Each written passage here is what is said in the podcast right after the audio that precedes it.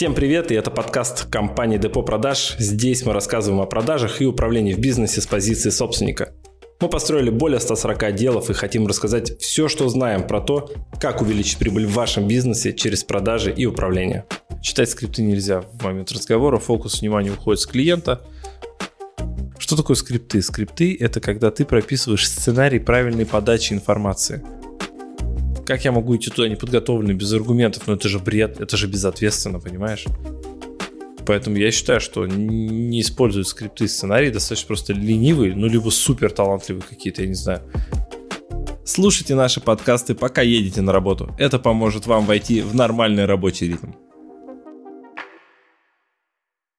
Говорим про скрипты. Вы узнаете 4 мифа о скриптах. А, это вторая часть. У нас есть еще один подкаст. А, он выходил раньше. Первый миф – скрипты звучат неестественно. Второй миф – скрипты панацея, то есть можно написать скрипт, и продажи пойдут э, вверх. Э, скрипты большие неудобные – это третий миф, и в наши скрипты, в нашей нише скрипты не работают – это миф четвертый. Сегодня разберем все четыре. Давай начнем с первого. Давай. А, скрипт – это такая вещь, которая заставляет менеджеров э, как будто бы говорить неестественно. Слушай, на самом деле, э, я тебе даже больше скажу. Недавно э, там такой у нас спор зашел. Ну, не спор, но, знаешь, дискуссия в Инстаграме, когда я написал что-то про скрипты, молодой человек написал, вот там ваш коллега, имя, фамилию не буду называть, говорит, что скрипты не работают в принципе. То, что сейчас по скриптам не продают, особенно это там, не подходит в переговорах. Я говорю, слушай, у него отличный скрипт. Потому что он использует скрипт, говоря. То есть у него заготовленный скрипт, где он говорит, ребята, скрипты не работают. И к нему идут все, кто имел какой-то плохой опыт со скриптами, или не хочет их учить, или считает, вот, что вот это одно, там, один из этих четырех мифов, или предыдущие, или все сразу существуют. Угу. И он таким образом собирает аудиторию и дает им другой просто скрипт. да, правила его построения, так, точнее. Вот, и мы даже сделали такую штуку, я говорю, слушай, а вот а как тебе, как тебе сценарий? Есть скрипт, а я говорю, сценарий, как тебе сценарий? Не, ну сценарий, говорит, лучше. Я говорю, да, а не что, ну, что как бы скрипт в переводе с английского сценарий. Да? И когда говорят, что человек звучит по сценарию, по скрипту неестественно, это почему так происходит? Потому что, скорее всего, скрипт писался, а не наговаривался. Подписывайтесь на нас в Яндексе, в iTunes, в Google подкастах, ВКонтакте. Задавайте свои вопросы нам э, в Instagram Фурсов НВ. Мы обязательно выберем ваш вопрос и ответим на него в будущем подкасте. Потому что, скорее всего, скрипт писался а не наговаривался. Ведь если мы возьмем с тобой, не знаю, актеров, любой фильм, там, не знаю, «Миллиарды», например, сериал, многие смотрят, или там «Игру престолов», ты же, когда смотришь актеров, ты прям проникаешься, да, в их роли. Тебя трогает все, что они говорят. Но при этом они говорят по сценарию. И они очень естественные. Мимика, жесты, передача эмоций, там, слезы на глазах, я не знаю. Они все по сценарию говорят, но это максимально естественно. Но если звонят сотрудники банков, это максимально неестественно. Две причины. Их написали, а скрипты должны проговариваться. То есть мы берем, надиктовываем на диктофон то, как бы мы говорили, это транскрибируется и передается ну, по линии вниз сотрудникам. Ну, либо транскрибируется лучше сотрудник. Это первое задание, которое дают для написания скриптов. Но максимально простое. Вторая проблема – это менеджер не в состоянии передать естественность скрипта. То есть он берет и читает его просто с бумажки, типа раз, два, три, четыре, там. Добрый день, меня зовут Николай, вы э, оставляли заявку. Да, ну то есть он такой, он, он не живой, его слушаешь, и он прям вот по скрипту, прям тук-тук-тук, слово в слово, там, может быть, и скрипт деревянно написан, да, а еще и менеджер деревянно его читает, то есть не, не оживляет его. Или когда менеджер все время говорит, это хорошо, это хорошо, это да, хорошо. Да, да. Мне кажется, если сказать, что там, не знаю, у меня умерла кошка, и он скажет, что это хорошо, Ну, потому что у него он в рамках вот этого сценария, который мы прописали, он, ну, влево-вправо шаг не делает. Мгм. И он становится максимально неживым. Ну, это же глупо. Вот. Поэтому скрипты звучат неестественно в двух случаях. Первое, они написаны неправильно, то есть они написаны не на живую, а просто текст литературный. А литературный текст всегда отличается. Если вы слушаете аудиокнигу, вы слышите, что это аудиокнига, и ее читают. Потому что написано там выделены деепричастные обороты, там правильно поставлены слова. Если вы транскрибируете то, что я сейчас говорю, вы не сможете это нормально читать. Потому что я, де- я, я делаю акценты по-другому, я делаю их паузами. Там даже иногда сложно... Вот кто транскрибировал, он поймет, что сложно иногда из прямой, ну, из живой речи. Если прям слово в слово, то там сложно иногда запятые расставлять. Как-то предложение очень все кривое. Совершенно становится. верно. Совершенно верно, потому что живая речь, прямая живая речь от литературного текста отличается. Поэтому писать, там, печатать скрипты, если вы не на... Ну, я уже могу печатать.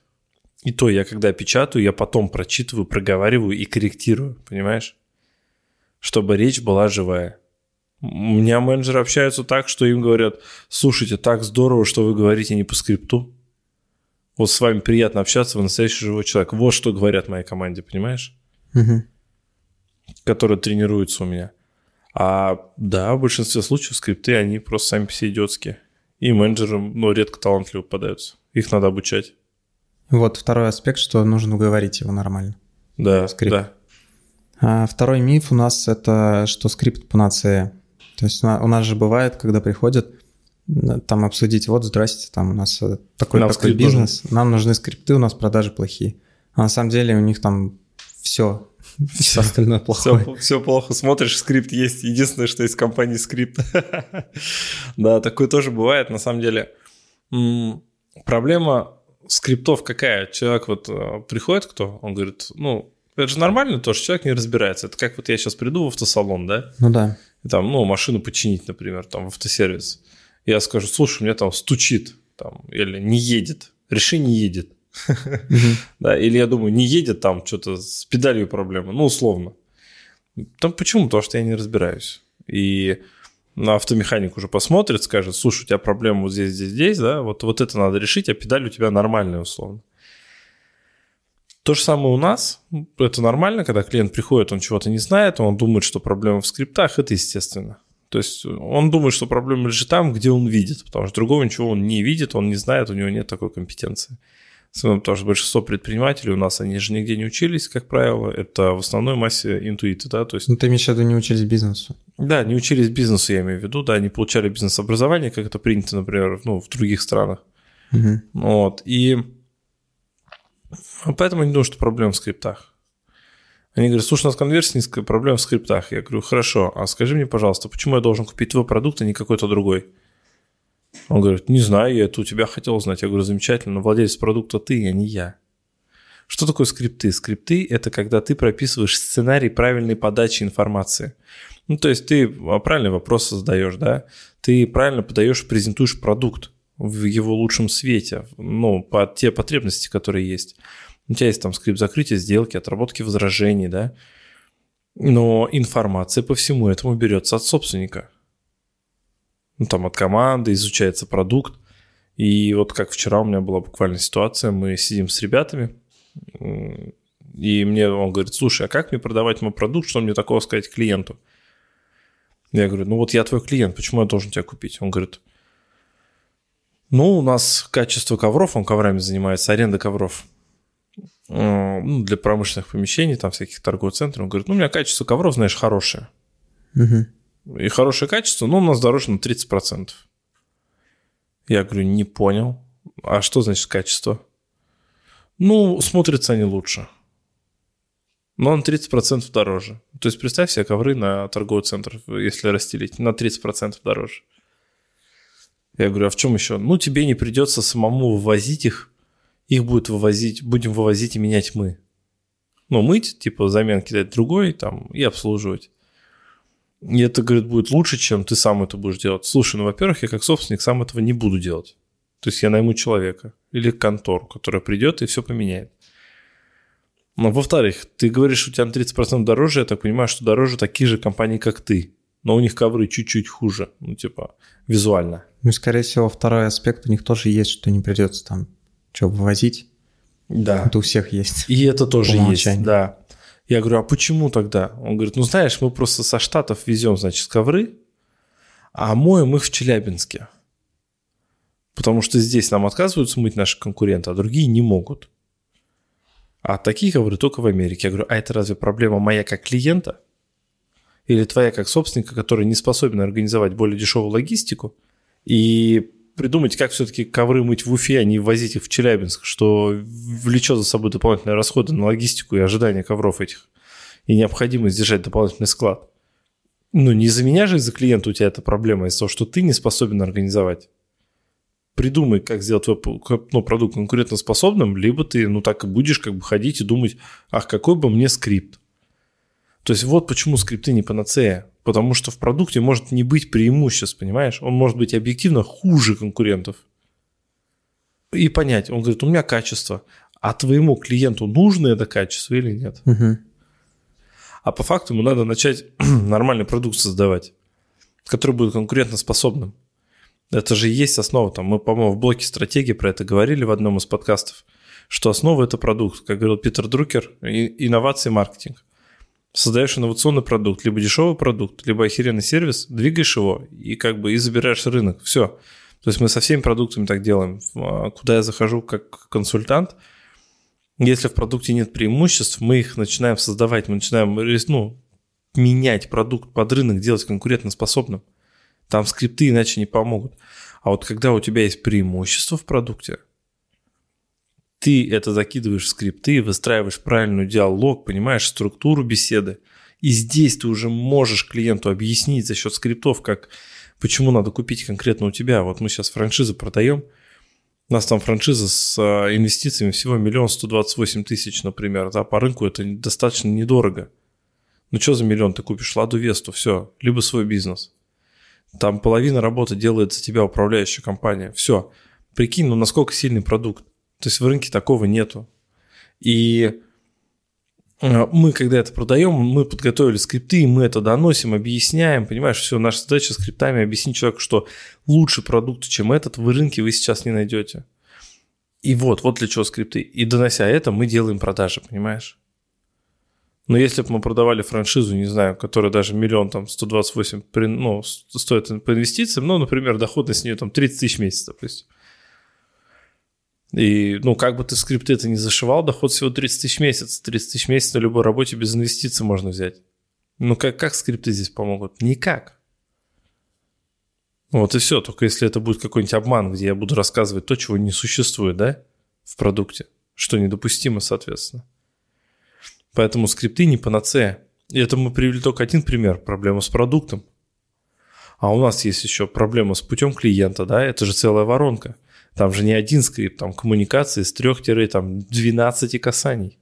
Это маркетинговый материал, это команда. Да, может, они...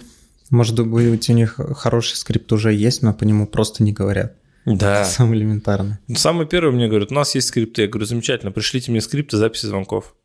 Я посмотрю, нормально ли, а, скрипт, б, говорят ли по нему. Может быть, скрипт плохой, по нему говорят и не продают поэтому. Может быть, скрипт плохой, и по нему не говорят из-за того, что он плохой. А может быть, скрипт хороший, но по нему не говорят. Ну, то есть, три разные ситуации. Давай тогда перейдем к следующему, что к следующему мифу скрипты большие слишком. В них неудобно ориентироваться, там их сложно запомнить. Слушай, самый большой скрипт, наверное, который я писал, это 18 страниц. Действительно, его ну, фактически невозможно запомнить. Но если ты меня сейчас посадишь продавать этот продукт, на который я писал скрипт, я все это использую.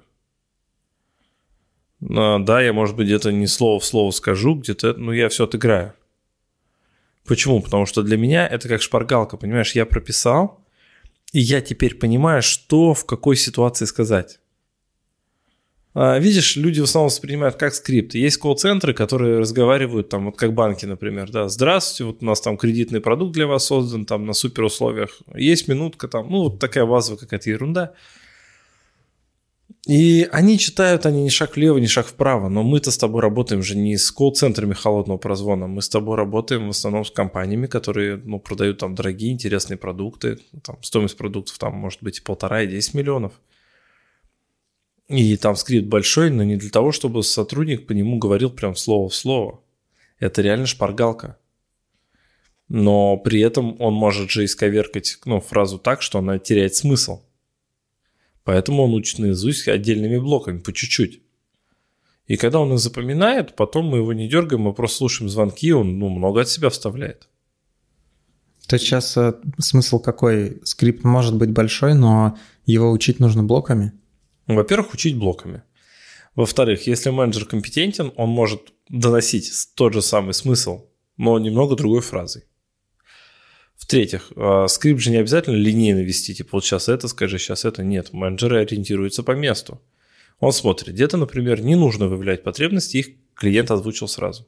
Может быть же такое. Ну, клиент позвонил, говорит, а что так дорого? Сразу. Да, или сразу говорит, слушайте, я посмотрел, у вас цены какие-то дорогие, объясните мне, почему. И он начал сразу с возражения, например, mm-hmm. да, ну, как через вопрос. И много таких ситуаций может быть, и менеджер должен ориентироваться. Поэтому у нас э, есть два документа. Первый документ – это структура. То есть та структура, которую менеджер обязательно должен выполнить. Ну, некий чек-лист, понимаешь? Вот он должен правильно открыть разговор, он должен а, выявить потребность. Неважно, как он это сделает, может, клиент сам все рассказал. Угу. Тогда замечательно, все, менеджер не будет часть вопросов задавать, нам не важно, задал он вопрос или нет. Нам важно понять, в разговоре понятен, понятна потребность и мотив клиента или непонятная презентация. Главное же, презентована она под потребности или не презентована. Какая разница, какими фразами, если цель основная донесена до клиента. Ну и закрытие сделки, что оно произведено, возражение отработано. Нам же важен результат, а не то, как, он доб... ну, как мы его добились. Если есть результат, это классно. И скрипт в данном случае будет служить пом... ну, помощником и поддержкой. Он будет служить помощником, поддержкой новому сотруднику, да, действующему. Он его сможет окручивать, они смогут обмениваться опытом, корректировать себя. Поэтому два документа. Короткий, где структура с примерами. Просто пример, такой пример, такой вот, ну там, от, открытие, такой пример. Отработка возражений, такой пример. Это одна-две страницы. 18 страниц, это со всеми презентациями и прочим. Ну да, это достаточно тяжело. Поэтому мы берем еще делаем две. Я в своих скриптах редко прописываю прям дословно презентацию под все целевые аудитории и так далее, потому что это долго. Надо быстрый результат, сотрудники знают свой продукт, мы просто выписываем все преимущества и смыслы, которые надо донести. А они сами, да, тезисно, они сами доносят. Потом они уже, если им надо, скрипт окручивают. Но сидеть и выписывать все там блоки презентации, это крайне сложно, конечно. Ну, то есть представь, инженерно-технический продукт сложный какой-нибудь. Ну, где там надо диагностику проводить, там еще что-то. Ну, то есть оно так, да, 18 страниц, куда деваться. А что ты можешь сказать по скрипту э, когда люди, э, по, по мифу о скриптах, когда говорят, что в нашей нише не работают они? А скорее всего, в их нише это не работает. Потому что там никто не смог это использовать, никто ни разу не применил и, или даже не пробовал. Я не представляю, что за ниши, в которой не работают скрипты, но сценарии. Потому что человек всегда говорит по скрипту. Ну, то есть, если ты ведешь переговоры по одной и той же деятельности, вот, допустим, смотри. Продажи помнишь... бизнеса какого-нибудь. Нет, даже не бизнеса. Вот помнишь, вот наши ребята, IT-компания, да, там, Тикум.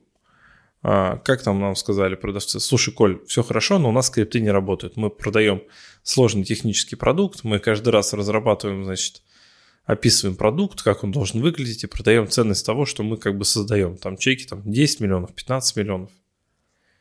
Но когда мы с ними работали, мы же написали им скрипт. И они его используют. И он работает. Просто они думали, что скрипт это слово, слово, скажи влево сюда, вправо сюда. Нет. Мы с ними разработали отдельные блоки для них, которые они могут повторять от, ну, от сценария к сценарию, то есть от встречи к встрече. Открытие разговора, раскрытие клиента, закрытие сделки – отработка там возражений, основных смыслов там по цене и прочему, по команде. То есть выделили основные темы, которые интересны клиенту. Оставили блок, свободно опять же какой? Презентацию. Но презентацию не компании, а презентацию продукта, за которым пришел клиент, потому что это сложное техническое решение. И оно разрабатывается экспертами, да, то есть вот этими продавцами. А не потому что project менеджеры сразу там. То есть скрипт просто без одного блока прописанного, потому что этот блок варьируется в зависимости от клиента, и из встречи в встречу он не повторяется. Ну, тут просто такая подмена понятий. Одни думают, там, скрипт — это что-то жесткое, как и в Сбербанке, а на самом деле скрипт может быть по блокам, тезисный, не обязательно писать дословно Нет, «здравствуйте», обязательно имя там. писать дословно «здравствуйте». Смотри, когда ты пишешь тезисно, менеджер может менять смысл слова, ой, менять смысл или пытаться донести один смысл, но делать это криво, и этот смысл донесен не будет. Поэтому мы всегда, даже когда пишем «надо поприветствовать клиента», мы всегда оставляем пример, как это нужно сделать. То есть, ну, Да, этот пример учит менеджер дословно. да, этот пример учит уже дословно. Но он должен его говорить дословно в разговоре. В начале, да, когда тренируется, когда обучается на первых этапах. Мгм. Потому что это главное правило обучения. Сперва научись делать так, как говорят. Когда ты поймешь смысл и свою эффективность, потом делай как хочешь, но чтобы твоя эффективность не упала. То есть пи- пишем дословно все по блокам, а потом, ну вот как ты говорил, два файла. Сначала один, который дословно менеджер говорят, Да. потом э, кто-то, кто отдела контроля качества, например, смотрит, что все окей, и можно использовать другой тезисный скрипт тоже. Да, чек-лист, который на одну страничку под рукой лежит, который ты не читаешь, потому что читать скрипты нельзя в момент разговора, фокус внимания уходит с клиента, а, переключается на скрипт, менеджер начинает нести ахинею. Основная проблема, ты прав, идет подмена понятий. То есть для людей там каждый по-разному понимает скрипт, кто-то думает, что скрипт это жесткая структура неповоротливая. Мгм. Когда им говоришь о сценарии, они такие, о, сценарий уже звучит лучше, хотя это одно и то же, да, и вот здесь начинается проблема. То, что люди не синхронизированы между собой, не понимают, что есть такой сценарий. Вопрос в том, что в некоторых нишах есть блоки, которые невозможно прописать. Это будет невыгодно, потому что, например, повторяется ситуация один раз на 50 встреч. Мгм. Одного какого-то блока. Поэтому ничего то, что этого блока не будет. Там есть определенная экспертность у сотрудника, который этот блок закрывает. Мгм. Это нормальное явление. Вот и все. А так, чтобы скрипты совсем не работали. Я говорю, что скрипты не работают только у ленивых. Знаешь почему? Потому что только ленивые безрезультативные менеджеры не готовятся ко встрече. Ведь если мы с тобой идем на переговоры, мы к ним готовимся. Мы выписываем аргументы, наши сильные стороны. Я как минимум в голове прокручиваю встречу раз 50, понимаешь, прежде чем как провести переговоры серьезные. Как я могу не подготовить сценарий переговоров? Как я могу идти туда неподготовленный, без аргументов? Ну это же бред, это же безответственно, понимаешь? Мгм. Меня клиенты попросили, дали денег, говорят, Коля, вот, короче, надо вот это сделать, еще если побеждаем, вот тебе еще бонус, погнали с нами на переговоры. Как я могу, ну, типа, не подготовиться? Поэтому я считаю, что не используют скрипты и сценарии, достаточно просто ленивые, ну, либо супер талантливые какие-то, я не знаю. Но супер талантливых отличить легко. У них много денег. Вот реально очень много. То есть они, скорее всего, больше меня заработают. У них должны быть премиальные тачки, там, я не знаю, вот, как в фильмах показывают, там, Феррари, понимаешь? Этот, это безумно талантливый, он может вообще ничего не делать, он просто общается и все соглашаются.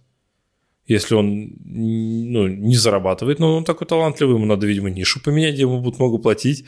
Не знаю, пойти продавать э, коммерческую недвижимость в Греции за несколько сотен миллионов долларов. И все, он будет ездить на Феррари. Он талантливый, ему ни к чему готовиться не надо, понимаешь? В других случаях, если вы ну, не зарабатываете результаты посредственные, но, скорее всего, вам надо все-таки использовать сценарий. Подготовиться ко встрече, вести переговоры. Вот и все. Подписывайтесь на нас в Яндексе, в iTunes, в Google подкастах, ВКонтакте. Задавайте свои вопросы нам э, в Instagram Фурсов НВ. Мы обязательно выберем ваш вопрос и ответим на него в будущем подкасте. Всем спасибо, кто дослушал до этого момента. Всем пока. Пока-пока.